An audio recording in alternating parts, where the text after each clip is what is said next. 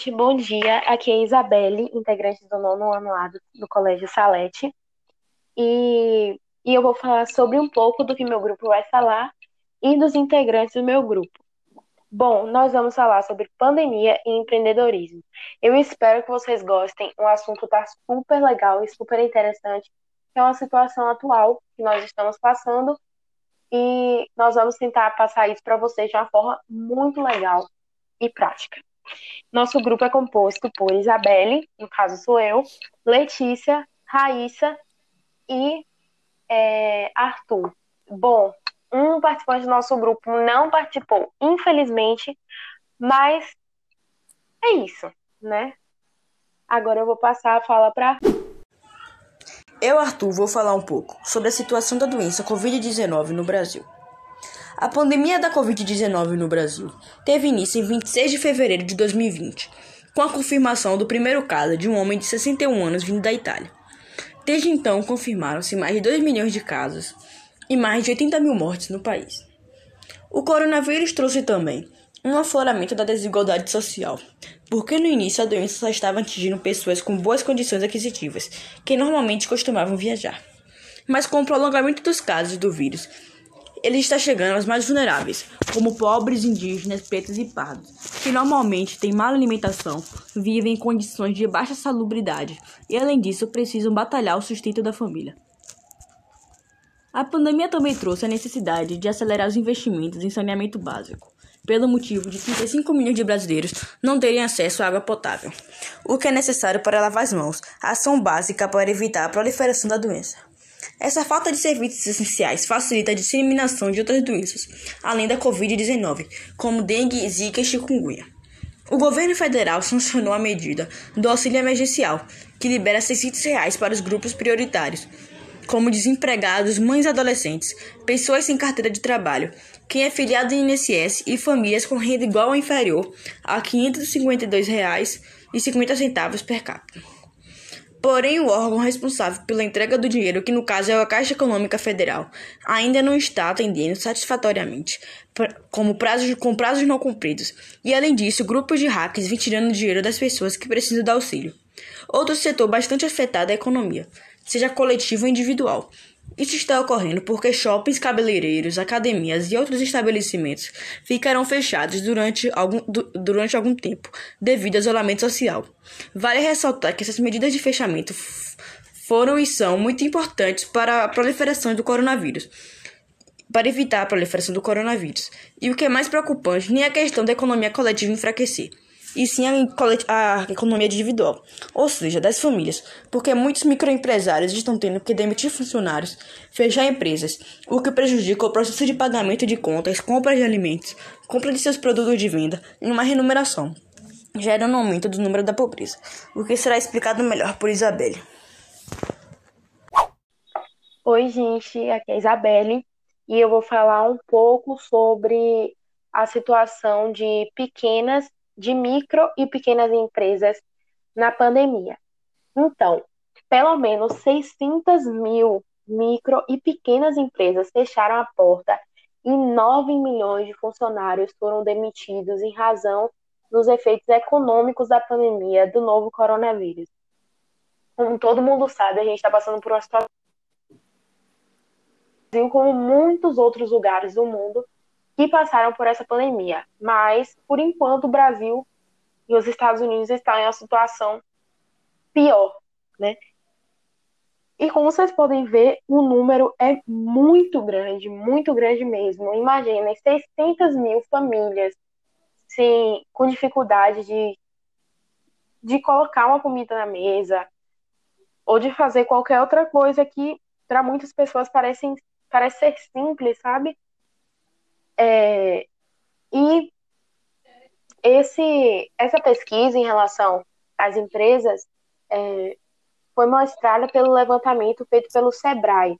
Para quem não sabe, o SEBRAE é o Serviço Brasileiro de Apoio às Micro e Pequenas Empresas. Então, essa pesquisa que o SEBRAE fez também aponta que 30% dos empresários tiveram que buscar empréstimos para manter seus negócios mas o resultado não tem sido positivo, nada positivo. Vocês não têm noção, gente. 29,5% desses empreendedores ainda guardam uma resposta das instituições financeiras e 59,2% simplesmente tiveram seus pedidos negados. Ou seja, muita gente tem seus pedidos negados. Pede, mas negam.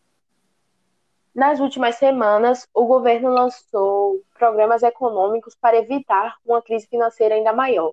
Como Arthur falou sobre o auxílio emergencial, é, não só é, donos de micro e pequenas empresas têm direito de receber esse valor para ajudar, como pessoas que não têm micro nem pequenas empresas, que não são empresárias, pessoas normais, em casa, têm direito a receber um valor do governo.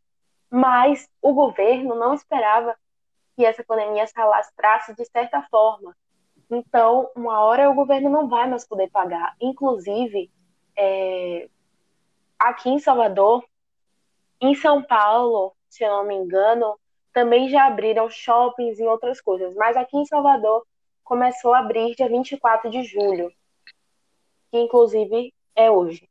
Hoje começou a primeira fase de reabrimento do comércio e todo mundo espera que essas pessoas que estão em dificuldade, que têm micro e pequenas empresas, consigam se reerguer em, relação financeira.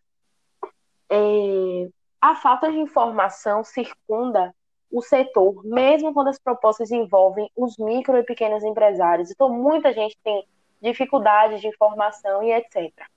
É, o Senado aprovou um projeto de lei para criar uma linha de crédito especificamente para micro e pequenas empresas durante a crise. Ou seja, eles iriam fazer, é, dar um valor para as pessoas que são empresárias para manter seu negócio até que as coisas voltassem ao normal. O recebimento do auxílio emergencial foi dividido em algumas parcelas, mas muitas pessoas e comerciantes tiveram problemas em relação a isso. O, o que dificultou a renda para manter a empresa por esse fato, muitas empresas acabaram fechando. Agora, é, minha referência foi da CNN Brasil. Agora eu vou passar a palavra para a Letícia. Oi, gente. Hoje eu vou falar um pouco sobre a relação de principalmente as microempresas com relação à pandemia do coronavírus. Bom, empreendedores contam o que têm feito para driblar os efeitos da pandemia. Alguns setores já receberam medidas de suporte, como praticamente todos os shoppings do país foram fechados por decretos públicos, zerando as vendas desses estabelecimentos. Os lojistas buscaram soluções para reduzir as perdas do período. Segundo a Associação Brasileira de Shopping Centers, que é a Abras, que representa as donas das redes de centros de compras como a BR Malls, Iguatemi, Multiplan, entre outras, com o fechamento de comércios, academias, centros de lazer e outros empreendimentos em centenas de cidades brasileiras para prevenir a contaminação por coronavírus, empreendedores precisam encontrar soluções para a sobrevivência do negócio. Startups, PMEs e grandes empresas também estão criando soluções para empreendedores nesse momento de crise, como acesso gratuito a plataformas ou a mentorias, novos serviços e até acesso a crédito.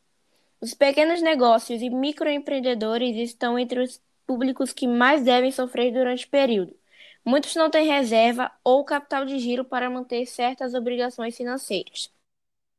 Eles estão evitando ir ao comércio, pois estão em isolamento social, mas a necessidade de consumir continua. É crucial encontrar formas de continuar faturando, mesmo que num patamar menor, pois o empresário precisa de dinheiro para pagar salários, aluguéis, obrigações já contraídas que vão vencer nos próximos 30, 40, 50 dias, afirmou Renato Claro, sócio da Kick-Off Consultores. Minha referência foi da MPME da Folha. Agora eu vou passar a palavra para a Raíssa.